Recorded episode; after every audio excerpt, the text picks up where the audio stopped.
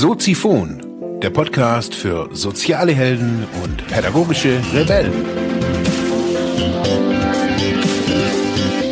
Herzlich willkommen zu Soziphon, dem Podcast für mehr persönliche Entwicklung und digitale soziale Arbeit. Mein Name ist Mark Hasselbach und Thema der heutigen Episode ist, ich stelle mir unseren Planeten gerne als ein, ja, unter ganz vielen möglichen Planeten vor, auf denen Evolution anfangen kann, anfangen konnte.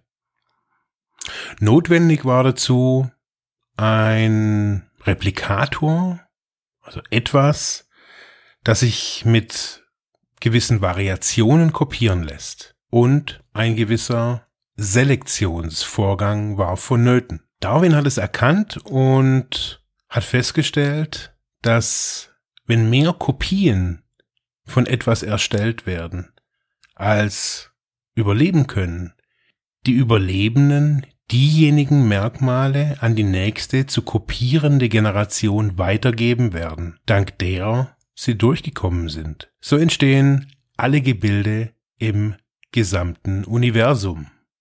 Ja, herzlich willkommen, meine lieben Zuhörerinnen und Zuhörer. Man muss schlucken, bei diesen Worten, um was wird's denn heute gehen? Ich möchte mich heute an Thema wagen oder einen Themenkomplex wagen, der eigentlich eine eigene Profession darstellt, die Memetik. Wieso? Um was soll's gehen? Was, was ist, was soll das mit, was soll dieser Text von Darwin gerade und Evolution?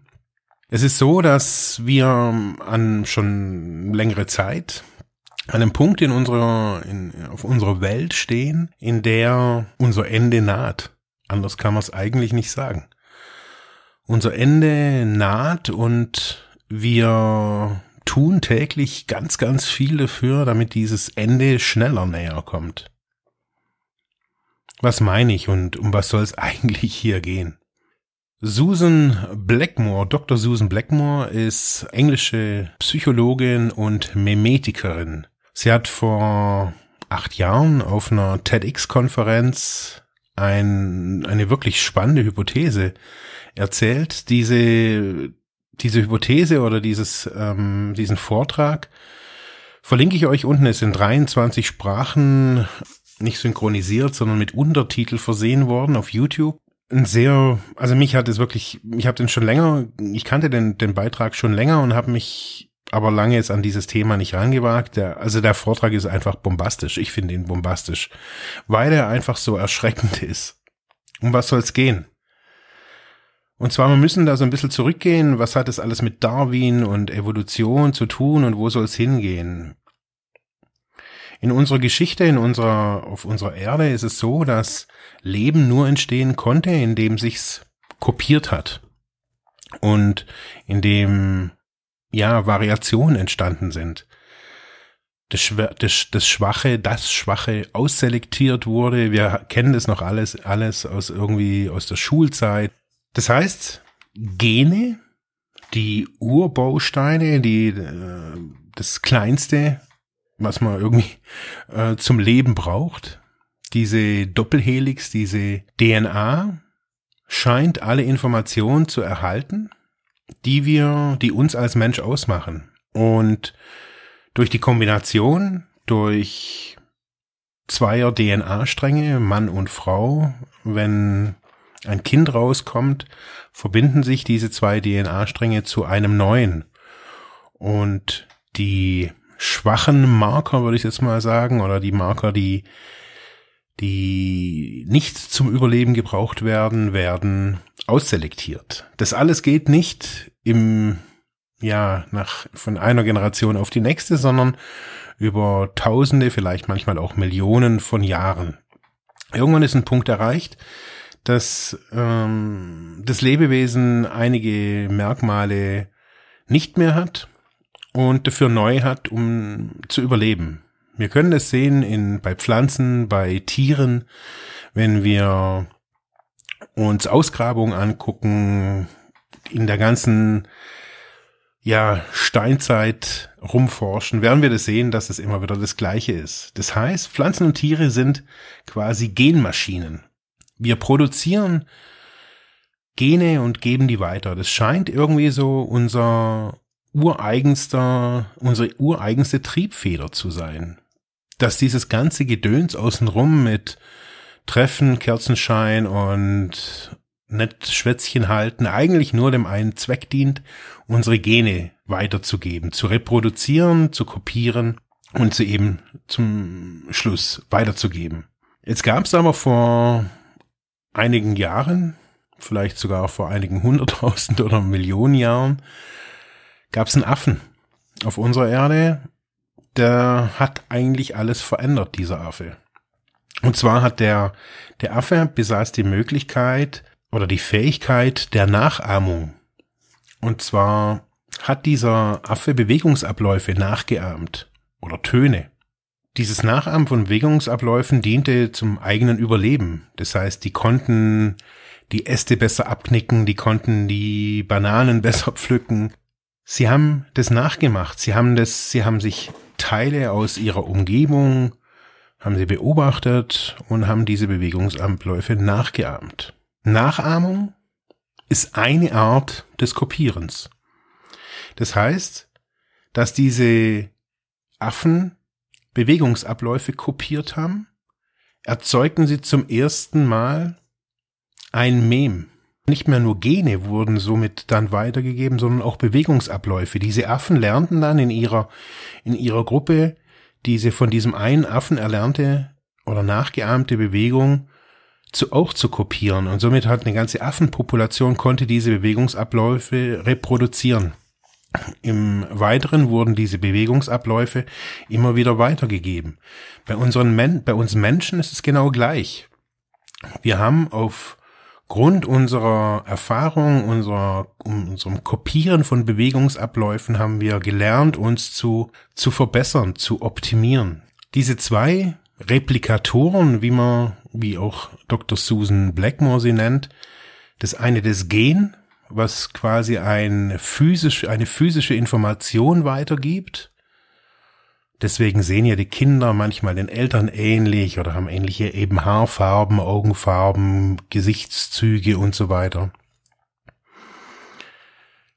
Und durch diesen zweiten Replikator, durch das, durch diesen Affen, konnten ja jetzt auch Gedankeninhalte weitergegeben werden. Gedankeninhalte in Form von einem kopierten Bewegungsablauf, indem wir Zeichen wieder äh, Zeichen später irgendwie in die Höhlen gemalt haben und dann irgendwie so von unseren großen Jagden und Triumphen berichten konnten, Strategien weitergeben konnten, Kalenderdaten weitergeben konnten, so konnten unsere Generationen, unsere Generation überleben und haben sich quasi die, die starken Teile ihrer Vorfahren zu eigen gemacht und haben sie zu ihrem gemacht. Und so wurde der Mensch zu einer, ja, zu einem Mem-Replikator, der nicht nur Gene weitergibt, sondern auch Meme.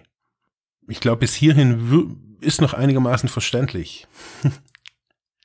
Und jetzt sind wir an einem, an einem Punkt angekommen, in dem diese Meme nicht mehr nur von uns selbst kopiert werden, sondern von Maschinen. Das ist nichts Neues. Das heißt, früher wurde, wurde ein Buch gedruckt, da ist die, die Druckmaschine ist sozusagen die, die Mem-Kopiermaschine. Es können aber trotzdem aus diesen Worten, die in dem Buch sind, Buch sind, die können neu angeordnet werden und es kann ein ganz neuer Sinn in diesem Buch nur durch die, das Verschieben der Worte entstehen. Das ist das, was wir Menschen tun. Wir schreiben neue Bücher. Wir lesen neue Bücher, haben neue Erkenntnisse, schreiben wiederum neue Bücher. Das ist Mem-Kopiererei. Nichts anderes tun wir. Was aber heutzutage passiert ist, dass wir dieses Selektieren, also diese, diese Suche nach den Informationen und das Auswählen, welche Informationen sind gut und welche sind nicht gut, erstmalig in unserer Menschheitsgeschichte abgeben. Wir haben Millionen Jahre gebraucht, sie zu erwerben, und wir geben sie täglich ab. Wie und wo? Indem wir für diese Selektion, für diese, für das, was bisher das Höchste am Menschen war, wenn wir das an Maschinen abgeben, an Google, wenn wir Google suchen lassen, wenn wir Algorithmen bestimmen lassen.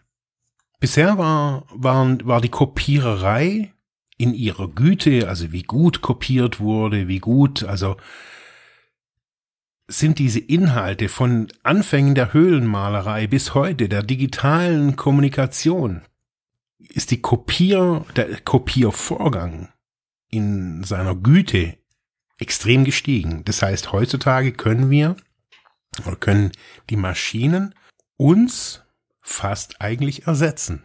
Was sind wir oder was tun wir? Was haben wir bisher getan? Wir haben unsere Gene weitergegeben und wir haben unsere Meme weitergegeben. Aber jetzt sind wir an einem, an einem Punkt angelangt, an dem wir diesen letzten, an diesen, die, diese letzte Selektion, dieses letzte, die letzte Herrschaft an jemanden oder an etwas abgeben, das A besser kopieren kann und schneller kopieren kann. Das heißt, dieser Impuls der Evolution endet nicht beim Menschen. Und für die Klugen oder für die mutigen Weiterdenker sind wir dann an einem Punkt angelangt, wie es zum Beispiel in Terminator beschrieben wurde. Maschinen bauen Maschinen. Das heißt, was wichtig ist, was gut ist, bestimmt heutzutage oftmals Google. Welche Nachrichten wir bekommen und welche Nachrichten wir kopieren. Auch die wie ich für diese Sendung recherchiert habe, welche, welche Quellen habe ich jetzt genommen, welche, wie habe ich es mir rausgeschrieben oder zusammengeschrieben, wen benenne ich und was mache ich aus dieser Grundinformation. Bisher mache ich das noch. Ich saß da, habe recherchiert, ich sitze hier und spreche. Aber die Frage ist, wozu braucht's mich eigentlich? Für, ja, die flüssige Stimme? Ich schätze mal, dass das künstliche Intelligenzen mindestens genauso gut machen können, indem sie meinen Wortschatz einigermaßen ab, abscannen, wie spreche ich, in welcher, ja, wie, wie, wie betone ich viele Dinge oder aus Wortschnipseln aus meiner, meinen bisherigen Podcasts lässt sich sicherlich aufgrund eines guten Algorithmus, äh, eines guten Programms ein guter, neuer, optimierter Mark Hasselbach generieren und schon werde ich nicht mehr gebraucht. Als ich vor einigen Jahren diesen, diesen TEDx-Beitrag von Dr. Susan Blackmore gesehen habe und auch den Spiegelartikel danach, ist es mir schon irgendwie anders geworden. Ich habe schon damals gemerkt, okay, ja, es dauert irgendwie noch so ein bisschen, hatte ich so damals gedacht. Und jetzt heute, wenn ich, also ich habe vor einem halben Jahr erst bei den Studenten, haben mir so eine, so eine Grafik angeguckt, wie die Prozess Prozessorgeschwindigkeit im Verhältnis zum menschlichen Gehirn sich immer mehr entwickelt und wann wird es sein, dass Prozessoren oder Hochleistungsrechner die Kapazität und die Fähigkeit des menschlichen Gehirns übersteigen. Die Zeit rein rechnerisch ist nicht mehr so weit hin. 2018, 19, 20 sind nicht mehr so weit hin. Aber was wird dann sein, wenn Maschinen schneller, effizienter die Informationen weitergeben. Und was sind es für Informationen? Scannen diese Meme, Treme, äh, was scannen die ab? Menschliche Interaktionen? Nein. Es sind lediglich Informationen, worum es hier immer, immer nur geht. Wir sind nur das Vehikel. Der Mensch ist in diesem Kosmos von Dr. Susan Blackmore nur ein Vehikel. Erst waren wir ein Vehikel der Gene, die weiter sich irgendwie weiter reproduzieren wollen müssen, wie so ein unsichtbarer Impuls. Jetzt sind wir die Vehikel der Meme. Und wenn uns das alles genommen wird, wenn wir weder durch Sex, Liebe, Zusammensein und so weiter uns weiterpflanzen müssen, wenn wir das alles auf technischem Wege schaffen, wenn wir auch nicht mehr kommunizieren müssen, wenn wir interplanetar so schnell kommunizieren können, dass der Mensch es gar nicht mehr begreift, wozu sind wir dann überhaupt noch nützlich? Für was brauchst uns dann zum Schluss noch? Diese ganzen Bestrebungen an bei Apps, die ich ja auch habe, noch effizienter, noch einen besseren Workflow, noch eine bessere Qualität, noch schneller, noch geringere Daten und was weiß ich was, was für Raten schneller, optimierter, angepasster, noch man muss noch weniger tun und irgendwann, irgendwann in naher Zukunft sitzen wir da wie die Eloy. In dem Film Die Zeitmaschine, wenn ihr den noch kennt. Da gab's auf der Erde dann zum Schluss nur noch die Eloy und die Morlocks. Die Eloy, die waren so die, die die Menschen, die alles erreicht hatten, die bloß noch voller Sinn, Freuden, erlabend ihrer Trauben irgendwie dalagen, und die Morlocks, die im Erdinneren hausten und immer wieder rauskamen und sich ein Eloy geschnappt haben.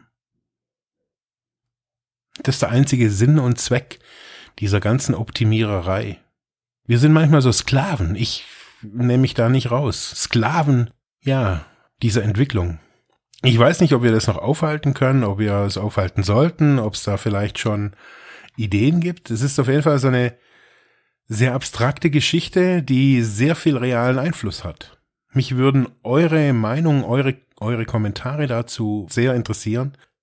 Ich wünsche euch noch ein, eine schöne Woche und bis bald. Nächstes Mal mit einem leichteren Thema. Ja, das war's für heute mit diesem Thema. Ich hoffe, ich konnte dir weiterhelfen, vielleicht Denkanstöße geben oder sogar ein bisschen inspirieren. Ich würde mich freuen, wenn du Soziphon weiter unterstützt, indem du weiter zuhörst, mich auf iTunes bewertest, Kommentare schreibst oder diese Episode per PayPal oder Flatter finanziell unterstützt. Dankeschön.